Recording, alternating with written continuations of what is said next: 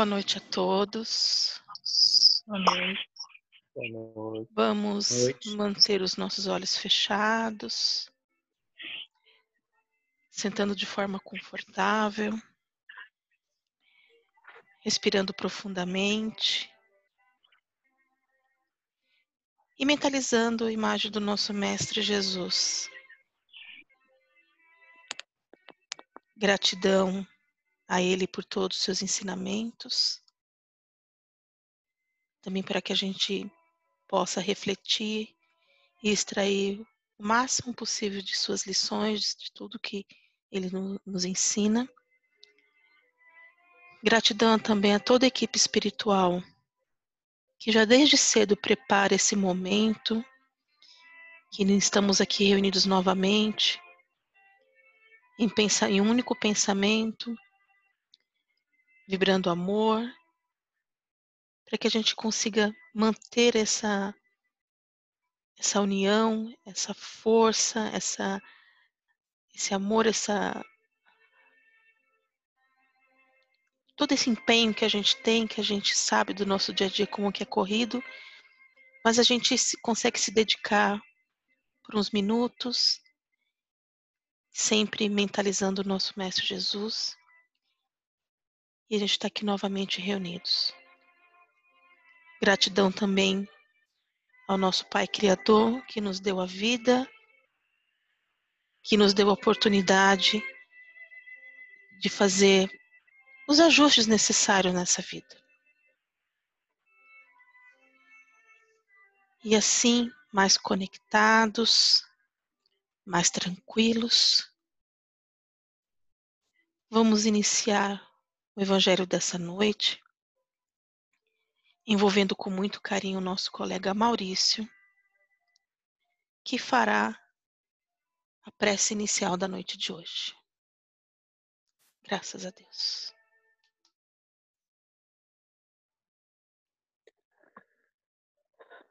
Boa noite, queridos amigos. Mais uma vez, nos reunindo para esse momento tão sublime nas nossas vidas, tão essencial. Vamos dando início ao nosso Evangelho de hoje. Primeiramente, agradecendo a Deus, a Jesus por esta oportunidade. Agradecendo a espiritualidade amiga que se encontra presente em cada um dos lares. Agradecer o amparo e toda a sustentação que estamos tendo, muito embora em momentos incrédulos, mas que temos que acreditar que estamos sendo assistidos pela espiritualidade amiga. E com esse evangelho no lar de hoje, que possamos absorver a lição lida, aplicar no nosso dia a dia, na nossa rotina de trabalho aqui na Terra. Possamos sair mais fortalecidos para enfrentar as dificuldades. Possamos dar um passo à frente à nossa evolução moral e espiritual. Que assim seja, graças a Deus. Graças a Deus. Muito obrigada, Maurício. E assim, continuando o evangelho da noite de hoje aqui, vamos envolver também com muito carinho o nosso colega Igor, que fará a leitura do evangelho de hoje. O evangelho de hoje é o capítulo 9 do Evangelho segundo o Espiritismo, Bem-aventurados os mansos e pacíficos. É, os itens são de 1 a 5, tem por subtítulo Injúrias e Violências. Então, ele começa com duas, com três passagens do Evangelho, né? Eu vou lê-las aqui. Bem-aventurados os mansos, porque eles possuirão a terra. Mateus, versículo 4. Bem-aventurados os pacíficos, porque serão chamados filhos de Deus. Mateus, versículo 9. Capítulo 5, versículo 9. Ouvistes que foi dito aos antigos: Não matarás, e quem matar será réu no juízo. Pois eu vos digo que de todo o que se irá contra o seu irmão será réu no juízo. E o que disser a seu irmão raca, será réu no conselho. E o que disser és louco, merecerá a condenação do fogo do inferno. Mateus, capítulo 5, versículos 21 e 22. Por essas máximas, Jesus estabeleceu como lei a doçura, a moderação, a mansuetude, a afabilidade e a paciência. E por consequência condenou a violência, a cólera e até mesmo toda expressão descortês para com os semelhantes. Raca era entre os hebreus uma expressão de desprezo, que significava homem reles, e era pronunciada cuspindo-se de lado. E Jesus vai ainda mais longe, pois ameaça com fogo do inferno aquele que disser a seu irmão, és louco. É evidente que nesta, como em qualquer outra circunstância, a intenção agrava ou atenua a falta. Mas por que uma simples palavra pode ter tamanha gravidade para merecer tão severa reprovação? É que toda palavra ofensiva exprime um sentimento contrário à lei de amor e caridade, que deve regular as relações entre os homens, mantendo a união e a concórdia. É um atentado à benevolência recíproca e à fraternidade, entretendo o ódio e animosidade. Enfim, porque depois da humildade perante Deus, a caridade para com o próximo é a primeira lei de todo cristão. Mas o que dizia Jesus por essas palavras? Bem-aventurados os mansos, porque eles possuirão a terra? Não ensinou ele a renúncia aos bens terrenos, prometendo-os do céu? Ao esperar os bens do céu, o homem necessita dos bens da terra para viver. O que ele recomenda, portanto, é que não se dê a estes últimos mais importância do que aos primeiros. Por essas palavras, ele quer dizer que até agora os bens da terra foram assambarcados pelos violentos, em prejuízo dos mansos e pacíficos. Que a estes falta frequentemente o necessário, enquanto os outros dispõem do supérfluo. E promete que justiça lhes será feita, assim na terra como no céu, porque eles serão chamados filhos de Deus. Quando a lei de amor e caridade for a lei da humanidade, não haverá mais egoísmo. O fraco e o pacífico não serão mais explorados nem espezinhados pelo forte e o violento. Será esse o estado da terra quando, segundo a lei do progresso e a promessa de Jesus, ela estiver transformada num mundo feliz pela expulsão dos maus. Bom, o texto ele é bastante autoexplicativo, né? Ele vem com algumas explicações já na sequência Kardec a respeito da, da, das e dos espíritos a respeito das passagens, né? Mas primeiro é, lembrar que ele, as passagens fazem parte da, do famoso Sermão da Montanha, né? E onde Jesus proferiu várias dessas parábolas para entendimento do, do, das pessoas.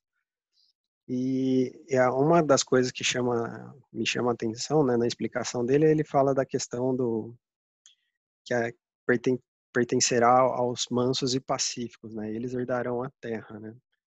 E acho que tem muito a ver com a questão da transição e da regeneração da terra, né? É, de, na verdade, depois da, dessa transição de mundo de expiação para um mundo de regeneração, lá na frente, né, aqueles que aqui estiverem vão ter acesso a, a, esse novo mundo, né? E é por isso que ele, que ele comenta de que herdarão a terra. E a ressalva ali dos espíritos, né, que na verdade a gente está aqui, usufrui do que está aqui, mas é, é, importante não dar mais valor às coisas daqui do que às coisas é, é da espiritualidade. Né?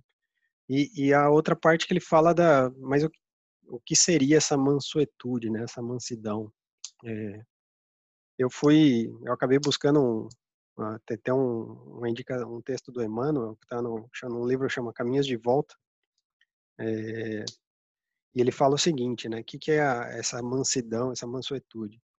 Ele fala assim: a paz começa com nós e, e por nós. Os pacificadores são aqueles que aceitam em si o fogo das dissensões, de modo a extingui-lo com recursos da própria alma, doando tranquilidade a todos que compartilham a marcha. Então, acho que é, é, é bem também a, a, lição de Jesus, né, de perdoar os 70 vezes 7, da gente oferecer a outra face àqueles que, que nos agridem. É óbvio, né? Nada disso aqui, no nosso dia a dia é super difícil isso, né? A gente se vê em, em diversas tarefas e, e, e, durezas que, que nos põem à prova manter essa, essa, essa pacificação, essa, essa mansuetude, né? Mas é isso aí que, que e, e, acho que a outra última parte, né, quando ele fala da questão da palavra, né, é, que não tanto a palavra em si tem tem tem um tem um problema, óbvio que ela tem um problema, né, como um xingamento, mas é aquilo que você coloca de sentimento nela que é mais pesado, né, que, que é o que mais dá essa esse caráter de, de pesado a essa expressão, né? Isso. Obrigada, Igor. É isso mesmo. Alguém gostaria de fazer algum comentário aqui da lição? Que o Igor já comentou? Sorry. Então, é, partindo né, dessa premissa né, da, dos livros dos espíritos aí, é, e assim, esse livro, se eu não estou enganado, foi em 1800 e alguma coisa, né, que foi escrito, né, que Allan Kardec né, recebeu e traduziu ele. Agora, é, eu, eu acredito que um dia a gente vai chegar é, nessa evolução, né, do ser humano, dessa da parte de, de né, como ele comentou, ah, você ser mais pacífico, você dar outra face, você né, ser é, mais é, conivente, não, mas é mais é, pacífico mesmo. E será que um dia a gente vai chegar assim? Lógico, a gente tem que trabalhar para né, tentar o convencimento né, das pessoas, né, para no momento de conflito tal, a gente apaziguar, enfim. Mas, assim, eu, eu, desculpa, é, mas eu vejo, assim, uma forma muito difícil, sabe? É, lógico, se a gente contar com né, todo mundo que está um pouco evoluído, tal, talvez até consigamos, mas assim, pelo que a gente vê né, no dia a dia, são conflitos, né, protestos, não sei o que lá, é complicado, hein? É, é difícil a gente evoluir né, nesse, nesse nível, né, na pirâmide aí de, de Maslow. Aí. Obrigada. É, aproveitando o gancho, então, que o Flavinho comentou aqui, né? Para você ver, uma pessoa é, que está há anos já, né, na, aí na doutrina, na verdade ela já nasceu assim, já nasceu dentro da doutrina, há anos que ela está no Centro Espírito Ismael, é, e o que me, me, me deixa um pouco triste é uma pessoa com tanta já experiência, né, quando falam da doutrina, é, ela tocou nesse tema que o Flavinho comentou, né, a gente está aqui, né, a gente sabe que a gente está nessa vida, que eu falo que aqui é só uma passagem, a gente fala que é só, que é só uma passagem aqui na Terra, que a gente está aqui para aprender, para a gente ser um, um espírito melhor, né? Para a gente, a gente se evoluir. E, e ela comentou assim que ela está vendo tanta coisa, a gente está vendo tanta coisa que está desanimada com a humanidade, né? Por mais que tudo isso esteja acontecendo, assim, eu não acredito que vai acontecer uma evolução. Olha que ponto chegou uma pessoa com tanta experiência está com esse desânimo, né? É, eu entendo esse lá, entendo sim, porque a gente vê tanta coisa, a gente começa a perder um pouco a fé, né, nesse sentido. Mas, por outro lado, você imaginou se todo mundo perde a fé, né? O que, que vai acontecer nesse o que vai acontecer nesse mundo? É, já o Igor, um momento aí, ele comentou no passado aí, num desses nossos evangelhos, comentou assim, como é difícil conciliar, né, a, não estou falando exatamente de doutrina, mas assim, a prática do bem, do amor, da caridade, do amor ao próximo com a nossa vida, com o dia a dia. A gente é julgado a todo instante e é taxado por bobo. Você lembra disso, né, Igor, que você comentou? Como é difícil Lembro. conciliar, como é difícil conciliar isso, por exemplo, no, meu, no nosso trabalho. A gente aqui é de carne e osso, somos uhum. espíritos aqui, e a gente não consegue ser 100% o que de fato nós estamos buscando ser, porque mesmo assim a humanidade, a sociedade nos julga. Então, eu fico assim, até que ponto eu tenho que ser exatamente, eu consigo ser exatamente bom, né, e, e passar por, por bobo. É, eu eu tenho, não sei se todos conhecem, né, porque depois que eu comecei a fazer pintura mediúnica, comecei a estudar é, bastante aí a parte da, da arte, da história da arte dos, dos pintores. Quando eu comecei, que a, a espiritualidade, ela faz uma, a gente ainda no fundo, no fundo, a gente acaba tendo algumas dúvidas e ela, eles vêm de forma muito sutil no, nos mostrar, falei assim, olha, acredite que isso realmente acontece. É, caiu para mim para fazer um estudo sobre Renoir, né? Eu tive que fazer uma, na verdade eram três pintores e um deles era Renoir. Então eu tive que estudar toda a história dele, mas trazer para um contexto espiritual. Pois bem, é, quando eu comecei a estudar que eu não conhecia a história de Renoir, hoje eu me identifico muito com ele. Então, a espiritualidade é tão boa nesse sentido, ela é tão é, sutil no sentido de mostrar que a gente tem sim que ter a fé, que caiu essa, esse pintor para eu estudar. E, e Renoir, é, ele tinha, ele era um pintor impressionista e ele, como que ele pintava os quadros deles, como que os, esses pintores, como que ele refletia na pintura dele.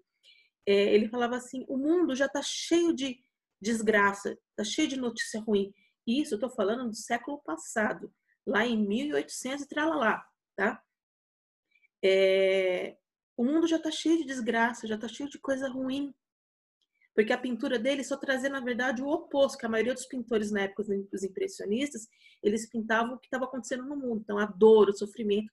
E os quadros dele não. Mostrava a alegria, a, né, da, do que ele vivia. Então eu penso dessa forma, eu, por isso que eu, me, eu lembrando, trouxe o Renoir aqui para vocês. A gente já está cheio de desgraça no mundo. Você imagina se todo mundo pensar, ter esse mesmo tipo de vibração, de pensar se a humanidade não tem mais jeito, a gente sabe por trás o que de fato vai acontecer. Mas eu penso se todo mundo a gente pensar assim, vamos. Aí eu começo a refletir, por que não eu continuar no meu caminho de querer sempre ver o lado bom da coisa e a gente começar a olhar as coisas boas que tem, né? Isso também é uma prática de caridade. A gente é, vê o lado bom das coisas, né? Mesmo que a gente sabe que é, que é ruim, por que, que eu vou enfatizar e reforçar que aquilo é ruim? A gente sabe que não é. Então, é isso que você falou, Flavinho. Então, me, me, me remeteu isso aí. Então, a gente já está tão. Até isso a gente está começando a desanimar. A gente está vendo tanta coisa e mesmo a gente não vê uma evolução da humanidade. Mas, no meu ponto de vista, assim, acho que a gente tem que fazer esse esforço, fazer individualmente a nossa parte, de a gente emanar coisas boas, emanar e vibrar o amor para que isso para que isso de fato consiga ir para o universo e para o planeta, né? Então só queria só complementar e aproveitar esse gancho que você comentou. É, a respeito disso, desse, desse tal de desânimo, desse desânimo, né, que você comentou, de uma pessoa com tanta experiência, já na, numa vivência evangélica, espírita, né, é, eu penso, eu penso o seguinte, é, de fato, é, eu acho que esse desânimo, ele, esse desânimo, esse, essa descrença, eu acho que ela está ela está enraizada no nosso ainda no nosso na nossa carne sabe? No, como seres humanos ainda ainda ainda muito é, ligados à matéria né? A, a gente ficasse fosse mais ligado ao plano espiritual como deveria a gente realmente é, talvez acreditasse que realmente o mundo está melhorando, como está.